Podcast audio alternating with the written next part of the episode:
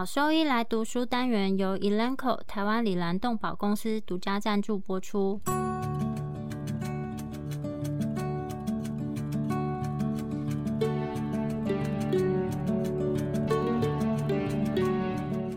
欢迎收听超级好兽医来读书，好读书，读书好，读好书，三日不读书，竞争一定输。眼睛太忙没时间念书，好兽医来读书，用说给你听。我是兽医师林哲宇 Steven。我是兽医师肖慧珍，在这边我们会挑选十个有趣的文章主题，用说的方式帮大家读书。每周一的中午十二点准时更新。兽医师来读书了。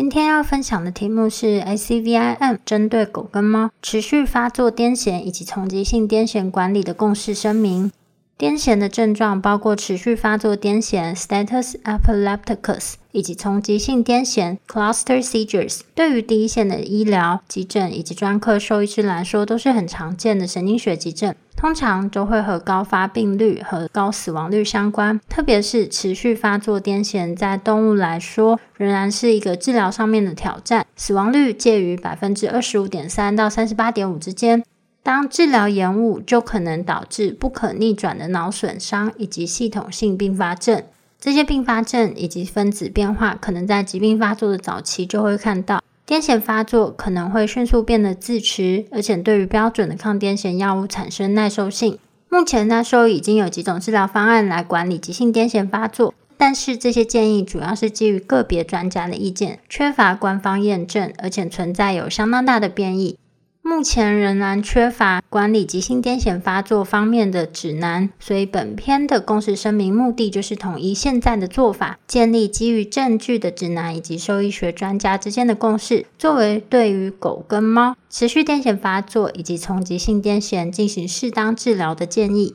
在定义和分类持续时间以及它的频率，当癫痫发作持续时间延长，而且不是自限型的时候，或是密集的一系列发作，这个就会被认为是紧急情况。在传统上，当癫痫持续发作小于五分钟，或是介于五到三十分钟的时候，是定义为短暂或是延长。根据国际癫痫联盟以及美国癫痫学会的定义，持续癫痫发作 （status epilepticus） 它被称为是连续的癫痫活动，或是在两个癫痫发作之间没有完全恢复意识的情况下，持续大于三十分钟。这个三十分钟的时间范围是根据当癫痫持续发作造成抽搐性的持续发作癫痫超过三十分钟的范围，就可能会引起永久性的并发症以及神经损伤。但是大多数的癫痫发发作其实都很短暂，一旦癫痫发作持续大于五分钟，很可能就会变得延长，而且没有办法自限。所以研究人员跟临床医师就接受并且采纳了五分钟的时间范围作为持续发作癫痫的定义。而为什么采用五分钟作为这个截止时间的目的是：第一，最大限度的去减少和持续癫痫活动相关的全身以及脑并发症的风险；第二，防止愈后恶化，以及药物抗性以及没有办法受到控制的这些癫痫活动持续时间增加。第三，限制癫痫发作进行多次治疗的潜在不利结果以及不良的影响。所以，国际癫痫联盟它就修正了关于持续发作癫痫的定义，把这两个关键时间就把它包含在里面，并且将持续发作的癫痫定义为任何持续时间超过五分钟的癫痫。所以，简单来讲，持续发作癫痫是由于负责终止癫痫的机制失败，或是异常延长的癫痫机制被启动而造成的状态。在第一个时间点，也就是五分钟之后。第二个时间点，三十分钟之后就可能会造成长期后果。那这个长期后果就包含神经元的死亡以及神经元网络的改变。在国际兽医癫痫工作组使用了类似五分钟的范围来定义持续发作癫痫。那同时，他们也定义了在两次癫痫发作之间没有恢复意识的大于两次的癫痫。这个定义就告诉我们何时应该开始进行紧急治疗。第一个时间点就是五分钟，就是治疗该开始的时间点。第二个时间点三十分钟，就代表了神经损伤或是神经元网络自持性改变的进展时间。所以，持续发作的癫痫应该在第二个时间点之前就得到控制。持续发作癫痫可以分为四个阶段，这些阶段在治疗的选择以及对使用药物的敏感性以及潜在的病生理过程方面，其实是有稍微不同。详细的话可以参考本篇的读说。从急性癫痫 （Cluster Seizures） 在人跟动物里面，其实被广泛定义为在二十四小时之内有多于两次的自我限制的癫痫。从急性癫痫，特别是高频率的发作，可能对癫痫相关的神经损伤和并发症造成和持续发作癫痫类似的风险，也有可能这个从急性癫痫会进展成持续发作的癫痫。丛集性癫痫不太可能在没有救援药物的情况下停止或是得到控制。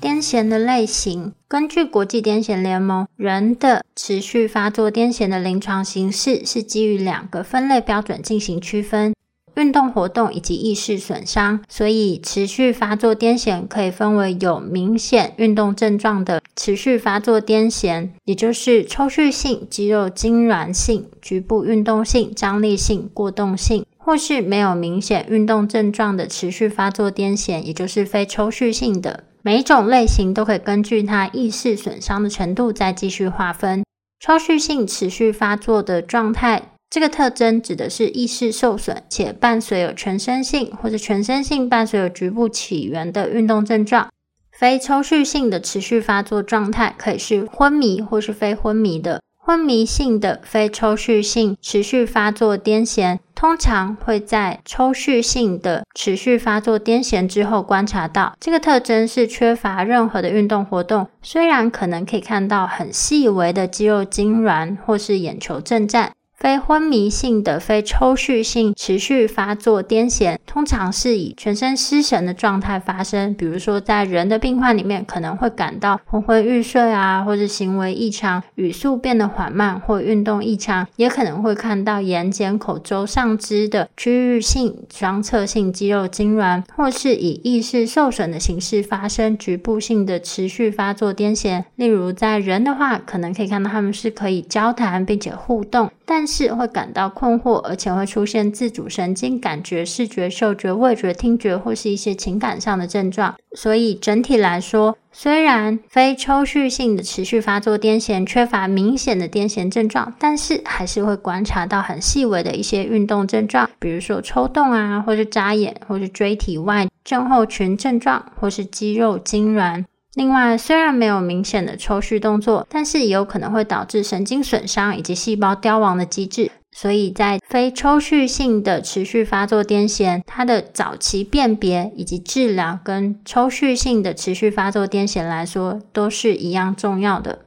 癫痫发作时的脑电图，对于所有类型的持续发作癫痫的诊断，都是一个非常具有价值的诊断工具。特别是对于非抽搐性的持续发作癫痫来说是更重要，因为在这个类型的持续发作癫痫，它的临床症状通常是更微小，而且没有具有特异性。在抽搐性持续发作癫痫当中，透过癫痫相关的这些运动活动进行临床诊断。在抽搐性的持续发作癫痫，当透过癫痫相关的这些运动活动进行临床诊断的时候，这个癫痫发作的脑电图，它也有可能会被运动或是肌肉人为变化所影响，所以会让癫痫发作的时候脑电图它的临床价值是更有限。类似的分类也可以应用在动物上，但是目前还没有被正式的说明。在动物里面最常见到的持续发作癫痫的形式，就是全身性，也就是张力痉挛性的抽搐性持续发作癫痫。但抽搐性持续发作癫痫的诊断，特别是非抽搐性持续发作癫痫的诊断，很可能在兽医的病患里面是被忽视的，因为缺乏对于癫痫发作脑电图的应用以及相关的一些专业知识。在缺乏癫痫发作时脑电图这个诊断工具的情况下，任何在成功管理抽搐性癫痫之后，如果出现意识改变的动物，不论它是昏迷或是非昏迷类型的病患，都应该怀疑可能有非抽搐性的持续发作癫痫。在理想状况下，应该针对这些有意识受损或者失神的神经学病例，在制定特定的治疗计划以前进行脑电图的评估，看是不是可能有非抽搐性持续发作癫痫的可能性。但是必须说，这个在兽医临床上其实是相对不太可行的做法。在本篇公式声明里面，就是做这些文献回顾的方法，它的目的就是制定狗跟猫急性癫痫发作管理的指南。整个共识小组它是由五名成员所组成，它会针对文献进行全面的评估以及系统性的回顾，确定是不是有一些缺失，并且分享他们的知识以及临床专业知识，并且提出对于狗跟猫持续发作癫痫以及丛集性癫痫管理的建议。小组建议基于目前有的相关证据以及临床经验，同时呢，也回顾了一些实验室动物还有基础研究以及人医在使用的指南，来支持这整个小组的陈述。特别是在缺乏兽医临床研究跟经验的部分，在整个文献审核的程序，包括文献搜索，而且对于每个研究进行筛选。再来就是针对每个研究的证据质量以及治疗结果进行评估，最后再起草了这个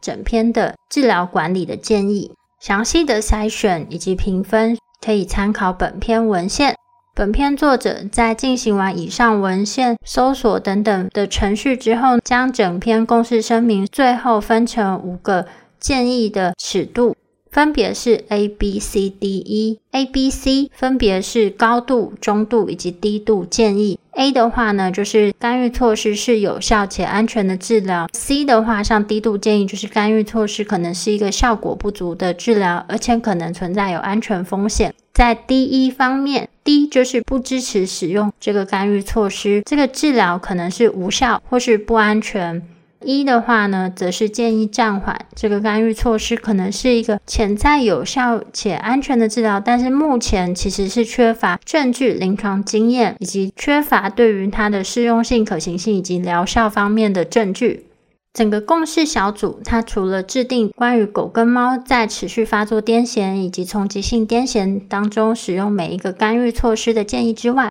也根据目前的科学证据啊、知识以及临床经验。引入了在急性癫痫发作治疗当中特定的一些临床概念。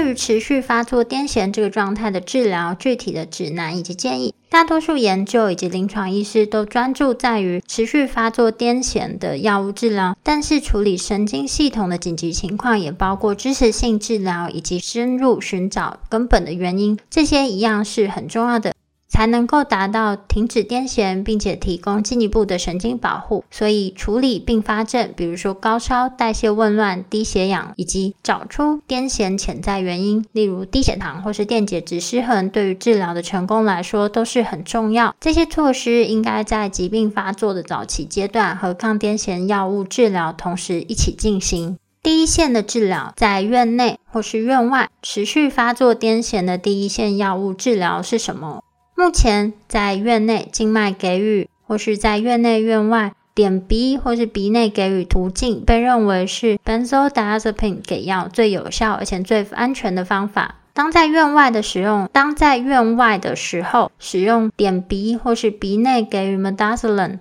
在狗是高度建议，在猫是建议暂缓。直肠给予 diazepam，在狗是低度建议，在猫则是建议暂缓。肌肉注射 midazolam 在狗是中度建议，在猫则是建议暂缓。但是如果照护者他曾经受过医学训练，那这个选择呢，可以在院外使用。如果是在院内的时候，静脉注射 midazolam 在狗的话是高度建议，在猫是中度建议。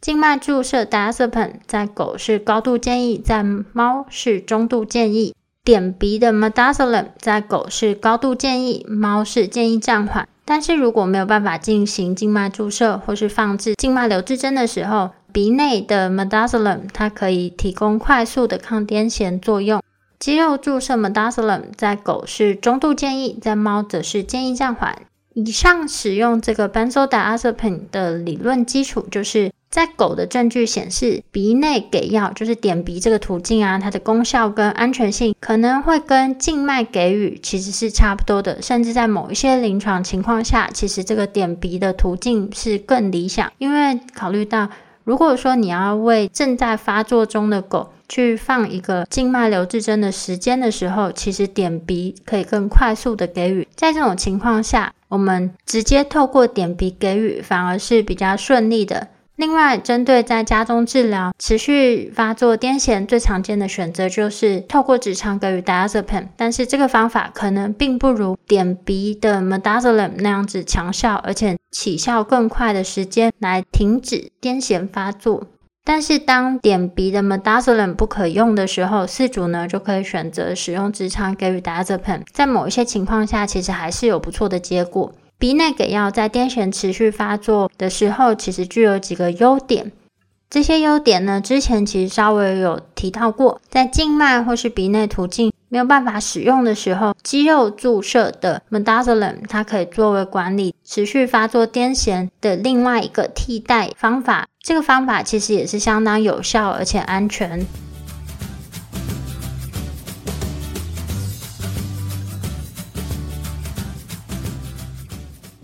到底要选择 medazolam 或是 Diazepam？这两个对于狗跟猫的持续发作癫痫的管理都是有效而且安全，但是 medazolam 被认为是比 Diazepam 更强效而且更安全。这个理论的基础在于，在一篇针对狗的研究里面，跟 Diazepam 相比，medazolam 对于 Lidocaine 诱导的癫痫有更高的抑制作用。在两篇狗的临床研究里面，不论给药的途径是什么，medazolam 对于百分之七十的狗狗持续发作癫痫的使用是安全。而且有效，而且可以终止癫痫。在一篇人的药物动力学跟脑电图的研究里面，发现到 Midazolam 它的强效作用呢，大约是 Diazepam 的五倍。而另一篇研究里面则发现 Midazolam 在任何途径上都优于 Diazepam，可以去终止整个癫痫的状况。而在一篇针对急性癫痫的系统回顾里面，跟 Diazepam 相比较，Midazolam 它治疗病患的癫痫控制时间以及癫痫复发率则是比较低。但是小组考虑到在狗使用 Midazolam 它的半衰期以及作用时间可能是相对 Diazepam 来说是比较短，所以最后都可能会需要使用到 Midazolam 的 CRI 来持续控制癫痫。根据一个药物资料，也就是 Diazepam 以及 Lorazepam 相比较来说，Midazolam 它引起的中枢神经系统以及呼吸抑制比较轻，所以 Midazolam 它其实是在持续发作癫痫的管理里面是比较受欢迎的药物。而在什么时间范围里面，我们可以认为说 Benzodiazepine 快速给予是有效，而什么时候应该要开始使用 Benzodiazepine 的 CRI，可以根据以下几个准则。如果在给药后五分钟以内癫痫就停止，而且在停止之后十分钟以内没有再发生癫痫复发，那么我们就会认为这个 Benzodiazepine 的 bolus 是有效的。但是如果说使用 Benzodiazepine 控制的癫痫活动，它在十到六十分钟之内复发，就可能会被认为是复发性的持续发作癫痫。在复发性持续发作癫痫的情况下，或是在第一次 bolus 之后癫痫没有办法停止，应该要在至少两分钟的间隔之后，再给予第二次的 Benzodiazepine 的 bolus，就是第一次 bolus 之后，癫痫还没有停止，那你至少要间隔两分钟才能再给第二次的 bolus。如果在给第二次 Benzodiazepine bolus 之后，癫痫仍然没有办法停止，在复发性持续发作癫痫的情况下，那就可以再给另一次的 bolus，而且在这个 bolus 之后，可以立刻开始进行 CRI。或是如果癫痫没有办法停止，那就是给予最后一次的这个 bolus 之后，就开始进行第二线的用药。在狗，如果这个癫痫没有办法停止之后的选择，就包含使用 Medazolam 的 CRI，这个是高度建议；或是 d i a z e p a n 的 CRI，这是中度建议。而在猫呢，如果癫痫没有办法停止，就会建议使用 Medazolam 的 CRI。中度建议，而这个其实是在猫首选的 benzodiazepine 的 CRI 用药，在猫应该避免使用 diazepine 的 CRI，这个是不建议使用，因为在猫使用 diazepine 的话是有安全上的问题。以上用药的理论依据，在两篇狗的临床研究里面，如果在给药后五分钟，癫痫活动就停止的话，而且在停止的至少十分钟之内没有发生复发，那我们就会认为这个 benzodiazepine 是有效的。而在人的临床指南跟研究里面，就发现。Benzodiazepine 应该在给药后五到十分钟之内终止癫痫活动，才能被认为是有效。但是根据目前的临床数据，以及我们希望去避免延迟治疗的这个情况，所以小组建议最多五分钟的临床时间，我们就可以去评估说 benzodiazepine 给药是不是成功。那这个时间范围也可以用于去评估其他治疗急性癫痫发作的救援用抗癫痫药物。一开始有提到说，在第一次给予 benzodiazepine bolus 之间的间隔，虽然在第一次 bolus 之后可以等待最多五分钟再给第二次的 bolus，但是我们应该去避免造成治疗的延迟，所以小组就建议在 bolus 之后如果没有效，那我们可以采用比较短的两分钟间隔，就是第一次 bolus 之后，如果癫痫没有办法停止，那我们就要等待至少两分钟再给第二次的 bolus。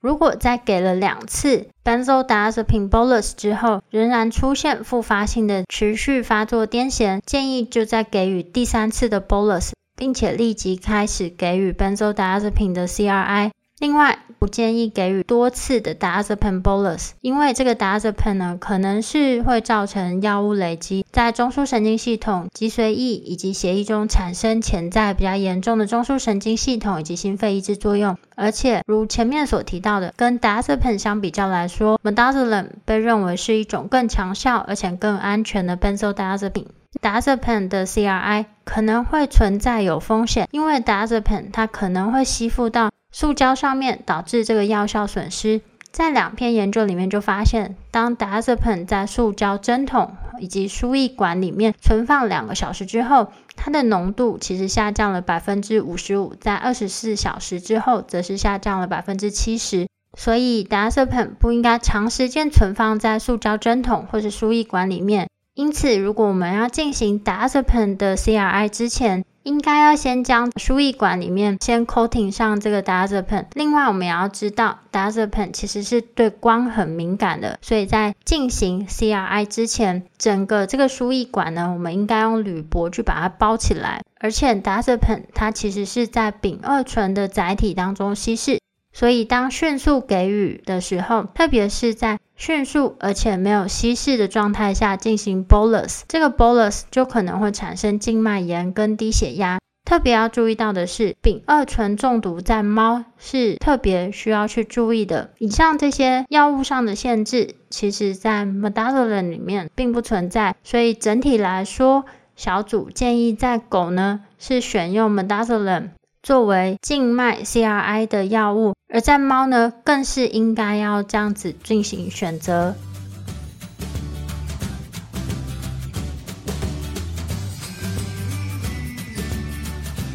在第二线的用药选择包括 levetiracetam、phenobarbital、fosphenytoin levetiracetam，也就是我们说的 Keppra 以及 Phenobarbital，通常会优先用于没有办法终止癫痫的时候的第二线用药，但是这些药物也可以在早期就开始给予。不论对于第一线治疗的反应是怎么样，目标就是在短期以及长期保持适当的癫痫控制，特别是在诊断为癫痫之后。静脉给予 levetiracetam，在狗跟猫则是中度建议。如果没有办法静脉给予，则建议使用肌肉注射或是直肠给药。在狗的话呢，是低度建议；在猫是建议暂缓。静脉给予 phenobarbital，在狗的话是高度建议，在猫是中度建议。在必要的情况下，对于肝功能正常而且没有给过 phenobarbital 的病患，可以使用 loading dose 的方案。但是如果是已经长期使用 phenobarbital 治疗的动物，最好在评估血清当中 phenobarbital 的浓度之后，再进行剂量的调整增加。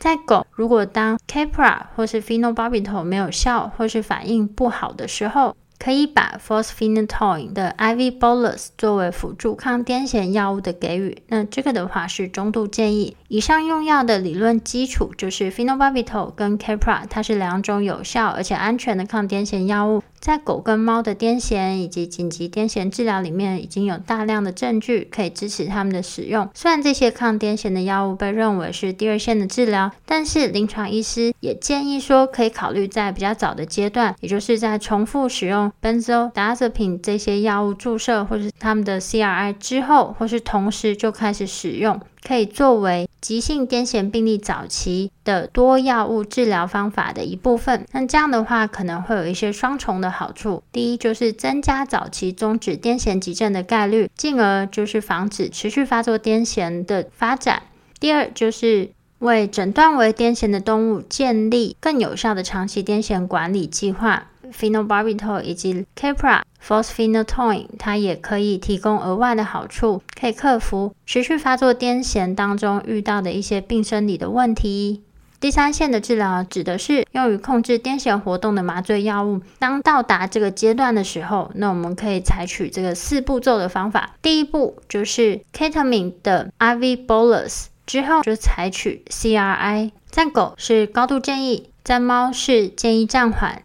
如果在 Ketamine 给药之后仍然有持续发作癫痫，那么就可以换成 Dexmedetomidine 的 IV bolus 以及 CRI。在狗是中度建议，在猫则是建议暂缓。这两个药物的顺序可以互为替代。第二步，如果在给予 Ketamine 或是 Dexmedetomidine CRI 之后仍然有癫痫，那么在狗高度建议进行 Propofol 的 IV bolus。接着就是 Propofol 的 CRI，在猫咪应该要很谨慎小心的去使用 Propofol 的 IV bolus 重复给予，特别是在使用 CRI 的时候，这个是低度建议。其实，在猫呢，使用 Propofol 是有安全上的风险，应该要在可以密切监控它临床跟血液变量的情况下进行，而且最好是只在其他的药物没有办法去终止它癫痫状态的时候，才在猫使用 Propofol。在猫应该尽可能将这个 Propofol CRI 的持续时间限制在达到控制癫痫所需的最低限度。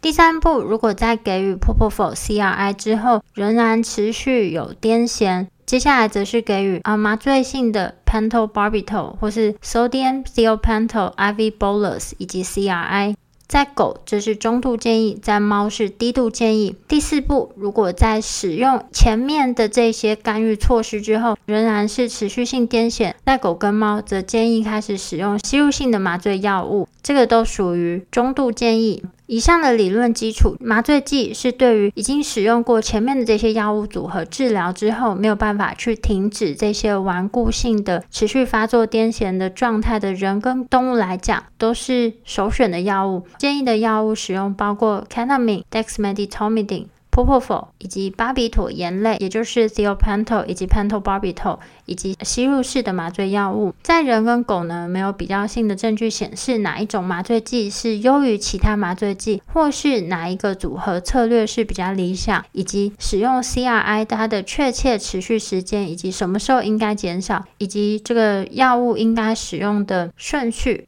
但是，因为这些麻醉药物，特别是巴比妥酸盐类以及 Propofol 以及吸入性的麻醉药物，这些可能是有比较大的风险性，以及它可能和更高的并发症发生率有相关性，所以应该要优先去使用安全性比较好的药物来去控制这些顽固性的持续发作癫痫。所以，我们应该优先使用 Dexmedetomidine 以及 Ketamine。但是如果没有办法使用 Dexmedetomidine 的时候，可以。以使用 meditomidine 作为替代用药，只是 meditomidine 它在持续发作癫痫的管理当中呢，其实使用的证据较少，所以专家是建议说，可以先进行 IV bolus 以及 CRI Dexmedetomidine，如果没有办法成功的话，那就可以开始给予 IV 以及 CRI 的 Ketamine，这两个药物其实是可以相互替代的。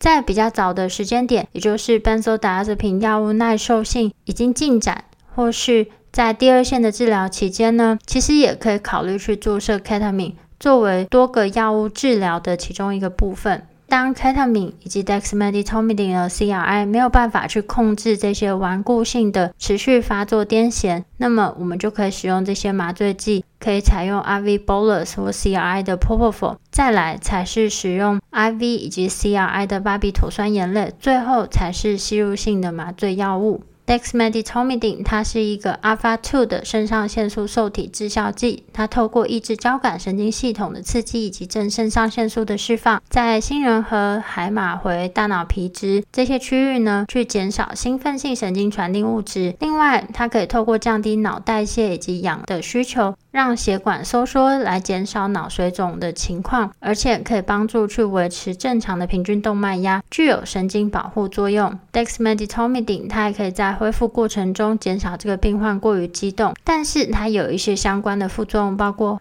呼吸减少、心搏过缓、心率失常或是低体温。但是低体温其实可能会对于这些持续发作癫痫的这个病患，这个在这个持续发作癫痫的这个状态当中，其实对大脑来讲可能是相对比较有帮助一点点。而 ketamine 它可以增加血压，而且可以对抗因为其他麻醉药物造成的不良血液动力学的效果。在人跟动物的临床研究呢，也支持了这个观点。当 ketamine 跟 propofol 一起同时给予的时候，它跟单独使用 p o p o f o 相比较来讲，它可以改善血液动力学以及它的呼吸功能。在一篇人对于抗药性癫痫的临床研究里面显示，ketamine 跟 p o p o f o 的混合使用成功终止了癫痫。在同一篇研究里面也报道，短期或是长期的 ketamine 静脉给予，不论是不是有和 propofol 并用，它也能够有效的去控制超级抗药性的癫痫。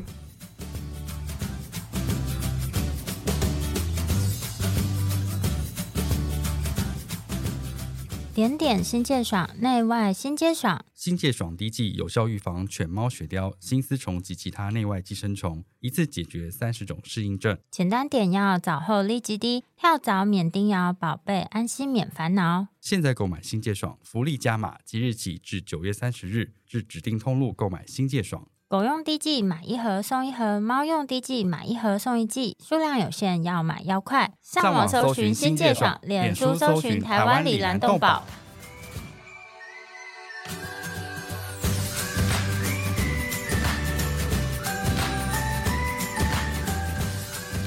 Propofol 是作用于 GABA A 的受体。这个药物的不良反应包括心血管以及呼吸抑制、注射部位的疼痛以及 gag reflex 的丧失。当使用 Propofol 的时候，应该要进行气管插管。Propofol 通常是含有百分之二的丙甲醇，所以这个配方并没有标签用于 CRI，因为可能会导致不良的神经或是心血管的影响。但是在一篇猫科动物的研究里面，当多次注射使用的时候，并没有发现含有或是不含有百分之二丙甲醇。的这个 Propofol 制剂在使用的这些动物里面有什么显著上的差异？另外呢，当使用 Propofol IV CRI 或是多次注射之后，在猫科动物里面可能会引起不良反应，例如海因兹小体的贫血。在研究里面发现，这些迹象呢，其实在临床上是相关的，可能会看到有不适感、食欲不振、腹泻、面部水肿以及恢复时间增加。在这些研究里面，Propofol 的总累积剂量以及给药的持续时间，可能是导致产生 Propofol 相关不良反应的重要因素。但是这些研究呢，其实并没有进行长期的随访，所以让这些临床相关症状的确切持续时间也没有被很好的去定义。在一篇研究里面有提到，连续五到七天。IV CRI Propofol 三十分钟之后，在健康的猫呢，就诱导了海因兹小体的形成，在临床疾病以及恢复时间都有增加。但是在停止使用后的一到两天，这些临床症状就消失。在另一篇研究里面就显示，如果超过每公斤四十 milligram 的 Propofol 剂量，就可能会导致海因兹小体的形成。在同一个研究里面，当停止使用 Propofol 四到七天之内，呃，海因兹小体贫血这个情况就已经得到改善跟解决。另外要提到的是 Propofol infusion syndrome。就是有可能会出现心脏功能障碍、高血钾症、横纹肌溶解以及酸中毒。这个发生率跟死亡率，在人呢长时间麻醉之后，其实就可能会看到这个 Propofol infusion syndrome。在人跟动物也有看到 propofol 引起的类癫痫的现象，这个可能跟脊髓的甘氨酸拮抗作用有关。通常是在麻醉诱导之后，由于血清 propofol 浓度变化才发生。整体来说，专家建议在有持续癫痫发作状态的这些病患呢，可以使用 propofol IV bolus 跟 CRI。但是在猫科动物，应该要更谨慎小心的去使用，并且进行密切的监控，而且最好是在其其他麻醉药物没有办法去停止这些顽固性持续发作癫痫状态的时候再使用。Pentobarbital 以及 Sodium thiopentone，它是用于停止、终止动物顽固性癫痫。顽固性持续发作癫痫的巴比妥酸盐类，这些麻醉性的巴比妥酸盐，它是透过作用于 GABA A 受体，并且透过降低细胞内的钠跟钙，来减少谷氨酸释放以及脑氧的消耗，同时清除氧的自由基，来发挥神经保护的作用。但是在使用的时候，要非常非常小心的去监控，因为这个药物过量就可能会导致死亡。另外，它也会有比较显著的心血管以及呼吸抑制、低血压以及低体温。而在使用的过程中，也一定要进行气管插管。在人的一篇研究里面，就去比较了 propofol 以及 sodium thiopentone 在控制癫痫并发症发生率、死亡率以及在长期结果方面，其实都差不多。但是使用巴比妥酸盐类的病患呢，他需要更长时间的机械性换气，而且他住院时间也会比较长。所以整体来讲，专家小组建议，只有在使用 dexmedetomidine、ketamine 以及 propofol IV CRI 没有办法停止持续发作癫痫的状态的时候，才在这些病患使用巴比妥盐类的 IV CRI。而吸入性麻醉药物通常是顽固性持续发作癫痫的最后的一个药物选择。吸入性麻醉药物它作用于 GABA A 受体，它减少丘脑神经元膜的兴奋性以及神经传导物质的释放，并且增加脑血流，同时最小化它们的脑部氧的损耗。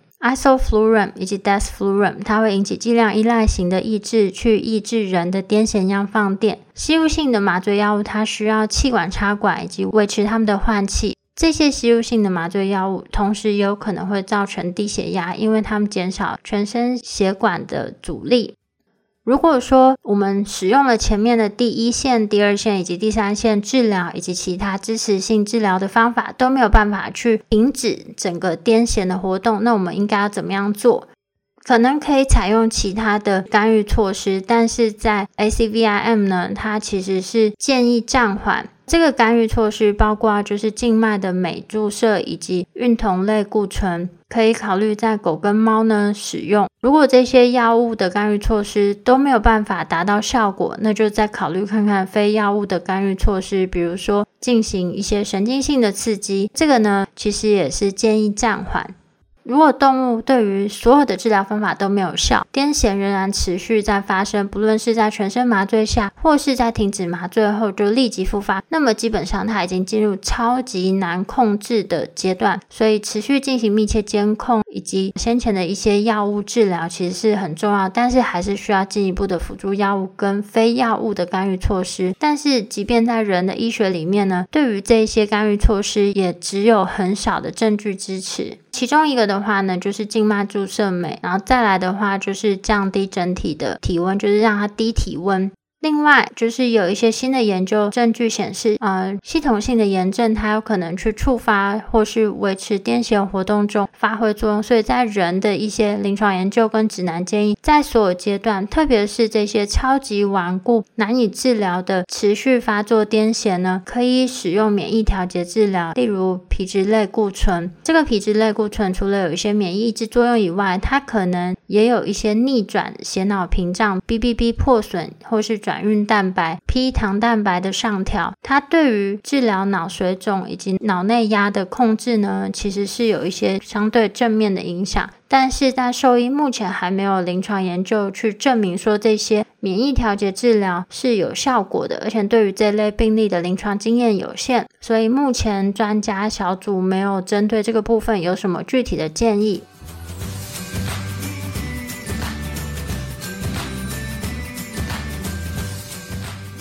停止使用更多抗癫痫药物的时机是什么呢？持续的脑电波图监测可以帮助指导治疗、逐步减药、检测复发等，避免过度或不足的治疗。在人类医疗中，治疗通常由脑电波图发现所主导，并得到临床的评估和支持。对于昏迷患者或患有非抽搐型持续性癫痫 （NCSE） 的患者，脑电波图对于评估癫痫是否停止是非常重要的。目标是停止脑电波图上的癫痫或发作时的抑制，并且没有癫痫的临床表现。麻醉治疗应调节到发作时的抑制。以大约十秒的间隔为目标，持续至少二十四小时。然而，目前尚未确定特定的癫痫发作间隔与结果之间的关联，而患者不一定需要调节静脉麻醉剂的剂量，你在脑电波图上达到十秒的癫痫发作间隔。这可能允许更低剂量的静脉麻醉剂，并导致更少的不良反应。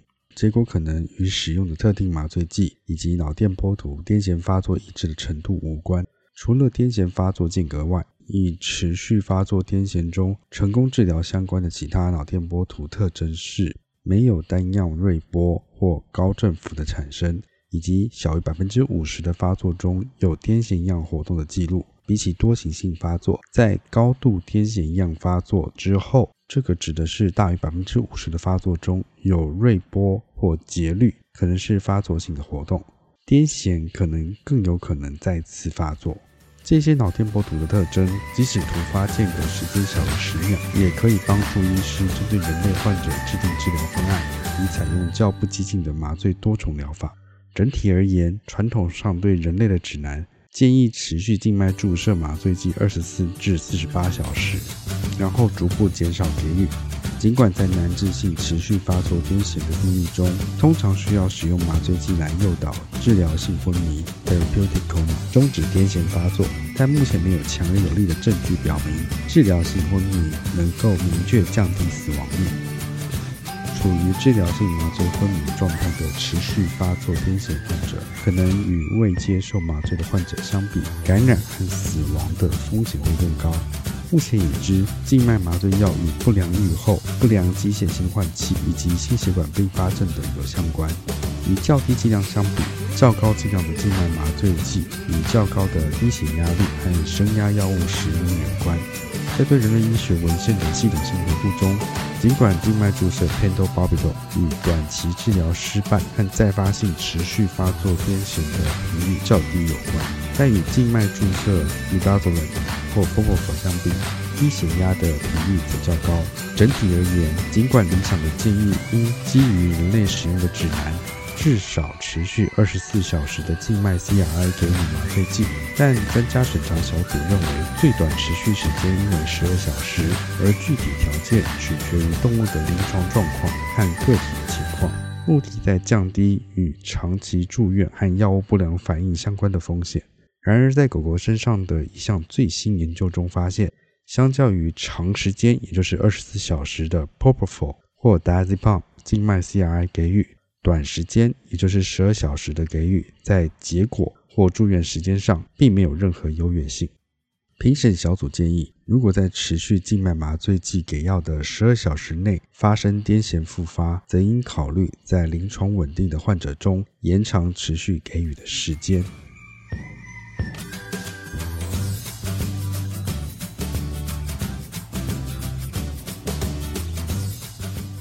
整体而言，使用适当的癫痫停止评估工具是很重要的，可以避免过度使用静脉麻醉剂来进行治疗。在兽医医学中，尽管脑电波图是指导治疗的理想工具，但它的应用并不普及，而且缺乏广泛的临床专业知识。有关脑电波图作为引导狗猫持续发作癫痫管理工具的报告，仅在少数临床研究中提到。在为本共识声明评估的大多数临床研究中，用于持续发作癫痫治疗调节的标准，主要是以临床标准，也就是癫痫相关症状学的宗旨 （Termination of Seizure-Related Seminology）。然而，临床标准可能敏感性或特异性不足，无法确实确定癫痫的终止，尤其是在非抽搐型持续性癫痫 （NCSE） 的情况下更为重要。未治疗的非抽搐性持续性癫痫增加了兴奋性毒性神经损伤和并发症的风险，并可能对药物产生更高程度的抵抗性。在缺乏脑电波图的情况下，临床医师不仅面临了治疗不足的风险，还可能透过长时间给予过多的多种静脉注射麻醉剂的剂量，而导致过度治疗的情况。持续性治疗性昏迷可能导致严重的呼吸和心血管的抑制。这可能会随着时间的推移而加重，因此，尽管临床兽医师仍然可以依靠临床终止癫痫发作活动，但专家小组仍建议，在可行的情况下，可以使用脑电波图来确定成功的结果和适当的个人化治疗计划。这边有几个小重点：第一点，如果在最后一次干预，添加或剂量调整后的二十四至四十八小时内没有进一步的癫痫活动，则无需进一步的麻醉药物。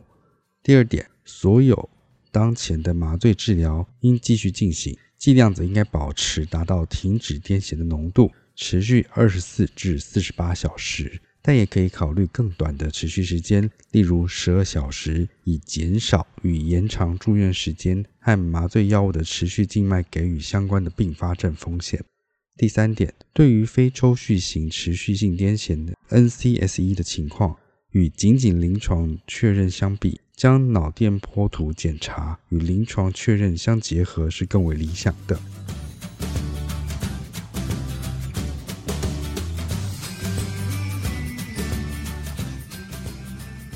如果癫痫发作已经成功的终止，应该如何逐步减少联合治疗 （polytherapy）？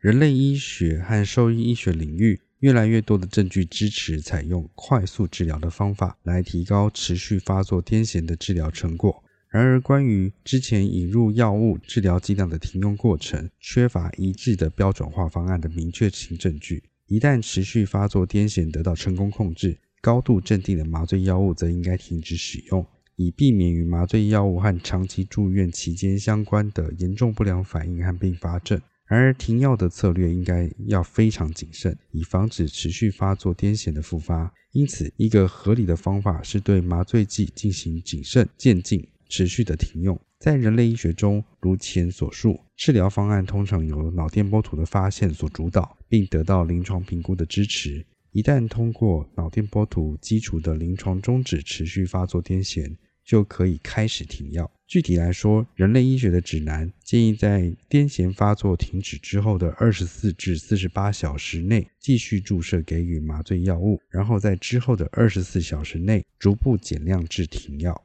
不建议同时减少两种麻醉剂，因为这样做可能会增加癫痫复发的风险，并且会让医师无法评估哪一种药物是有效，或哪一种药物需要继续使用。在减少或停止治疗剂量后，患者可能会出现反复持续发作癫痫，无论是否添加其他药物。这将需要将药物的剂量恢复到先前或更高的浓度，进行额外的麻醉周期，通常为二十四至四十八小时，然后再尝试减量。在药物停用时，也可能会出现反复的单独癫痫发作，通常应给予治疗。然而，与其让患者在加护病房多待几天接受额外的积极治疗，不如容忍偶尔的脑电波图癫痫，甚至临床癫痫，尤其是如果他们是短暂且不频繁的。将临床癫痫复发的风险与加护病房住院时间的延长及相关并发症的风险进行平衡，是持续发作癫痫管理的一个重要考虑因素。总而言之，对于全身麻醉的时间或周期数没有限制，尽管终止持续发作癫痫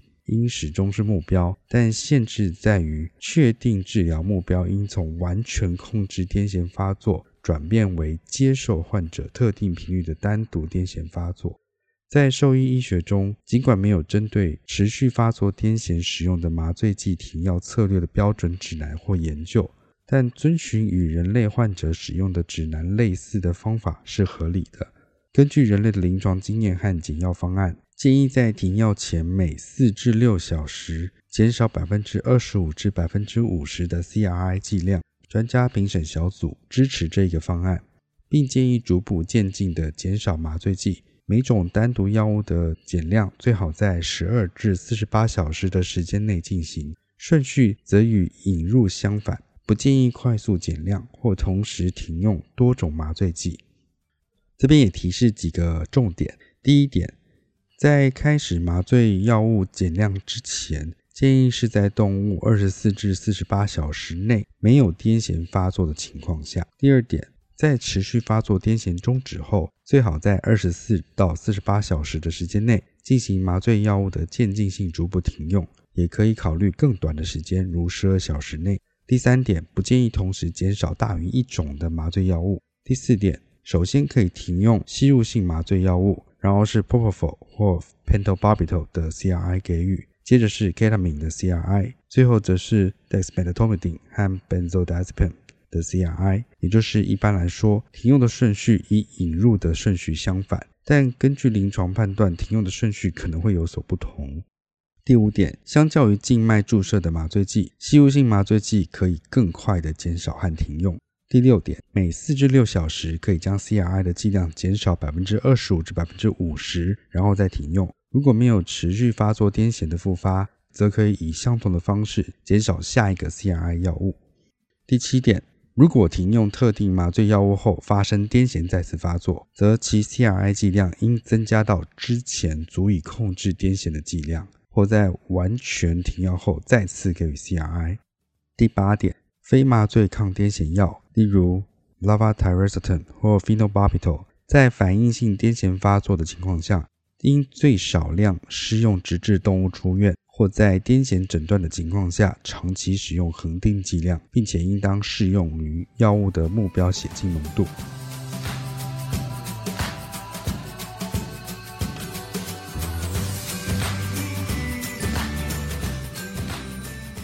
对于从急性癫痫治疗的具体指南和建议，从急性癫痫的适当管理包括了长期和短期计划。长期治疗主要集中在预防丛集性癫痫。并透过适当的抗癫痫治疗，也就是优化监测和调整长期维持抗癫痫药物，如 phenobarbital、potassium bromide、ranitidine、levetiracetam 的剂量和治疗方案等来实现。长期管理已在其他共识声明和系统性回顾中有所描述。由于本共识声明着重于急性癫痫发作，而不是犬猫癫痫的长期管理，因此仅涉及从急性癫痫的短期急救治疗。短期治疗包括开始短效干预，如 midazolam 和 diazepam，和长效干预，如 lavateracetam。如果短效和长效药物无法控制丛集性癫痫，则可以在短期计划中添加进一步的干预措施，包括长效 benzodiazepine 药物，像是 clonazepam 和 clorazepate，或额外剂量的长期抗癫痫药物，例如 phenobarbital，与持续发作癫痫类似。支持性治疗和处理任何系统性并发症或潜在病因，对于取得成功的结果是非常重要的，应与抗癫痫药物结合使用。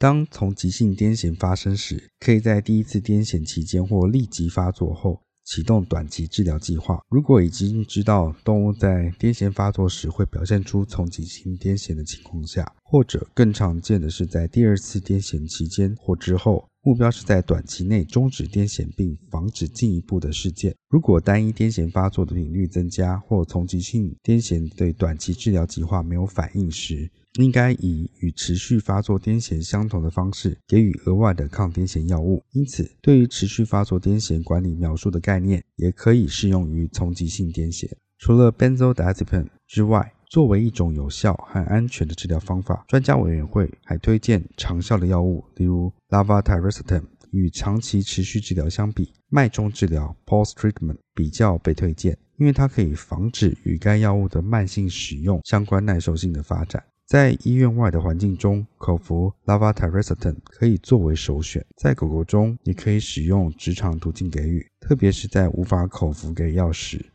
对于正在接受慢性 phenobarbital 治疗的狗狗，可能需要更高剂量的 levetiracetam。在猫咪中，尽管缺乏评估 levetiracetam 脉冲治疗在丛集性癫痫中使用的临床研究。但该专家小组根据 Levetiracetam 的癫痫中已被证实的疗效和安全性，以及专家的临床经验，建议是可以使用的。在医院的环境中，静脉注射 Midazolam 尤其应该作为首选药物，无论对于狗狗还是猫咪而言都是如此。如果 Midazolam 无法取得时，只有在狗狗才能使用静脉注射达西泮猫咪则不建议使用，因为存在安全的顾虑。就像持续发作癫痫讨论的那样，如果发作复发，则可以开始使用 CRI 静脉注射 Benzodiazepine 类的药物，尤其是 Midazolam，其目的是实现稳定和持续的抗癫痫效果。Levetiracetam 可以在狗狗和猫咪中开始静脉注射，如果无法进行静脉注射时，则可以进行直肠给予或肌肉注射给药。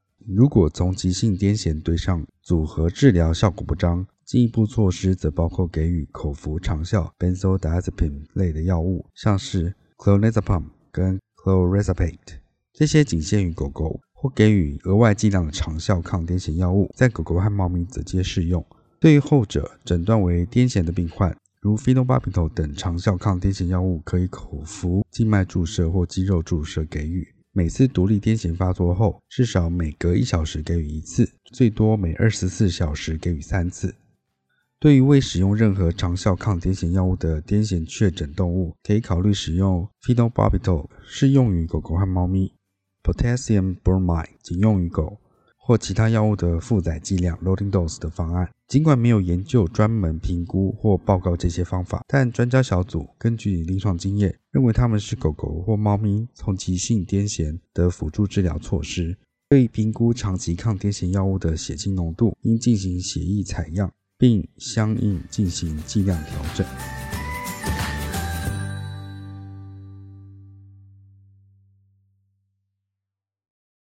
总结：癫痫紧急情况具有复杂的病生理、快速进展的药物抗性和自我持续的特点。治疗成功包括了：第一，基于阶段的治疗方法，包括适中至最好是高度推荐的 ACVIM 建议干预措施；第二，通过遵循早期和迅速的治疗方法来解决基于病理生理的治疗障碍，并预防不易控制的阶段，以及第三，处理与癫痫紧急相关的并发症和潜在原因，影响持续发作癫痫阶段的治疗方法，以及持续发作癫痫的治疗算法和丛集性癫痫的治疗算法，作为管理癫痫紧急情况的指南。